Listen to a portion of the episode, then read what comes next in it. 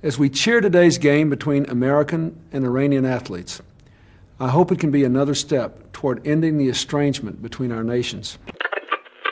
Tan serio como se preparan las canchas, tan serio como se prepara la organización, también creo que es serio el trabajo que ha hecho usted con el equipo. O que é certo é que isto não convém a ninguém e eu penso que tem que existir o diálogo entre os jogadores e a Federação para isto ficar ultrapassado para bem de todos. É tudo. Jogar o Mundial não pode ser um sonho de criança para alguém que nasceu em 1905. A primeira edição foi apenas em 1930 e esteve longe de alcançar o mediatismo e importância que se sente atualmente, num desporto cada vez mais global e com uma lista cada vez maior de heróis no passado. A primeira fase final teve um significado simbólico que ninguém consegue esconder. Fazer parte da primeira lista de uma seleção a representar um país tem um impacto imediato. E a história passada de Alex Villaplan faz com que seja ainda mais compreensível que o jogador tinha dito que capitanear o grupo no primeiro jogo de sempre, uma vitória de 4-1 contra o México, tenha sido o mais feliz da sua vida. Alex Villaplan nasceu na Argélia e foi viver com os tios para o sul de França com 16 anos, altura em que despontou, e começou a jogar no 7 em 1921. Quando o Mundial começou, o médio de grande qualidade técnica era o francês com mais jogos pela seleção, com 22. Era um dos jogadores mais desejados em França, mesmo antes de o futebol ser profissionalizado. Em 1924, foi recrutado pela primeira vez pela mão do escocês Victor Gibson para jogar no Nîmes mesmo não sendo profissional, o clube arranjou-lhe um emprego e garantiu que o dinheiro nunca seria uma preocupação. Passou a ser uma estrela. Em 1926 foi internacional pela primeira vez contra a Bélgica e tornou-se o primeiro jogador nascido no norte de África a representar a seleção francesa. Três anos depois, em vésperas do Mundial, voltou a mudar de equipa e foi para o Racing Clube de France. O dinheiro abundava, mas estava longe de ser uma situação em que era tanto que nem sabia o que fazer com ele. Com uma vida boêmia, era fã de bares e de corridas de cavalos, onde desenvolveu a paixão pelas apostas que esteve na base da sua destruição. O futebol profissional chegou à França em 32 e Villaplane tornou-se um alvo desejável. O Antibes ganhou a batalha e fixou a fasquia no ponto mais alto, de ser campeão nacional. Naquela altura, o campeonato francês estava dividido em duas regiões e o clube ganhou a divisão sul e marcou encontro com o Olympique Lillois, numa final que nunca chegou a jogar. O escândalo estalou antes do dia marcado.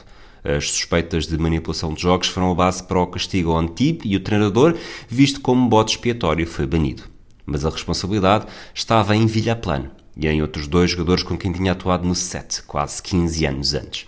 A carreira de Villaplano nunca mais voltaria a ser boa. O Mundial tinha sido o ponto mais alto e a partir daí o brilho seria substituído por uma obscuridade cada vez mais criminosa. Nos anos seguintes, assinou por o Nice e por uma equipa secundária de Bordeaux, mas acabou sempre mal. No primeiro, foi suspenso sucessivamente pelo mau comportamento, faltando a treinos e passando mais tempo em corridas de cavalos do que com a equipa. No segundo, orientado pelo velho conhecido Victor Gibson, foi despedido com três meses de época de corrida. Alex Villaplan cedeu ao mundo do crime. O futebol, que outrora lhe havia dado o dia mais feliz da vida, já não conseguia competir com a adrenalina provocada pelas apostas nas corridas de cavalos, pela manipulação de resultados, pelo mundo de excessos.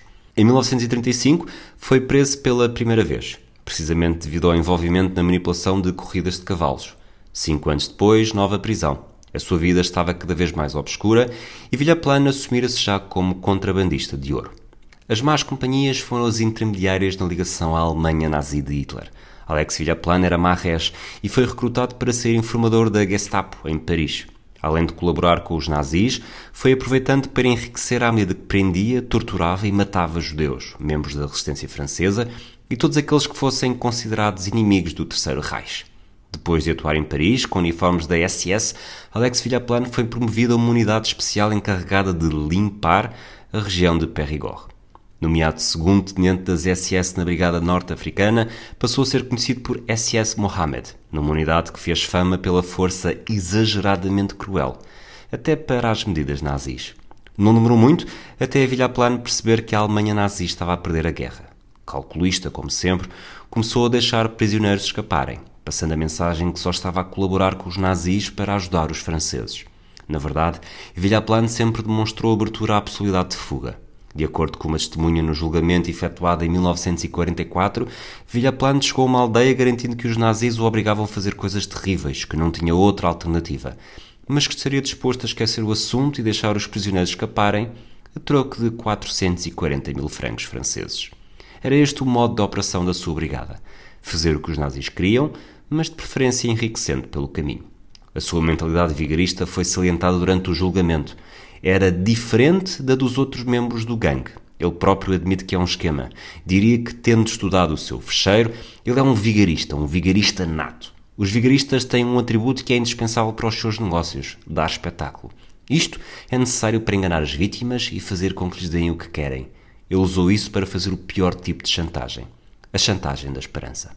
Estas palavras foram pronunciadas pelo procurador durante o seu julgamento. O destino de Villaplane estava traçado. A 1 de dezembro de 1944, foi condenado por alta traição, espionagem, atos de barbárie e envolvimento direto em 10 homicídios e sentenciado ainda com a pena de morte. Dias depois, a 26 de dezembro, foi executado por um membro da resistência francesa. Menos de 15 anos depois do dia mais feliz da sua vida. As we cheer today's game between American and Iranian athletes, I hope it can be another step toward ending the estrangement between our nations. Tan serio como se preparan las canchas, tan serio como se preparó la organización, también creo que es serio el trabajo que ha hecho usted con el equipo. O que é certo é que isto não convém a ninguém e eu penso que tem que existir o diálogo entre os jogadores e a Federação para isto ficar ultrapassado para bem de todos. É tudo.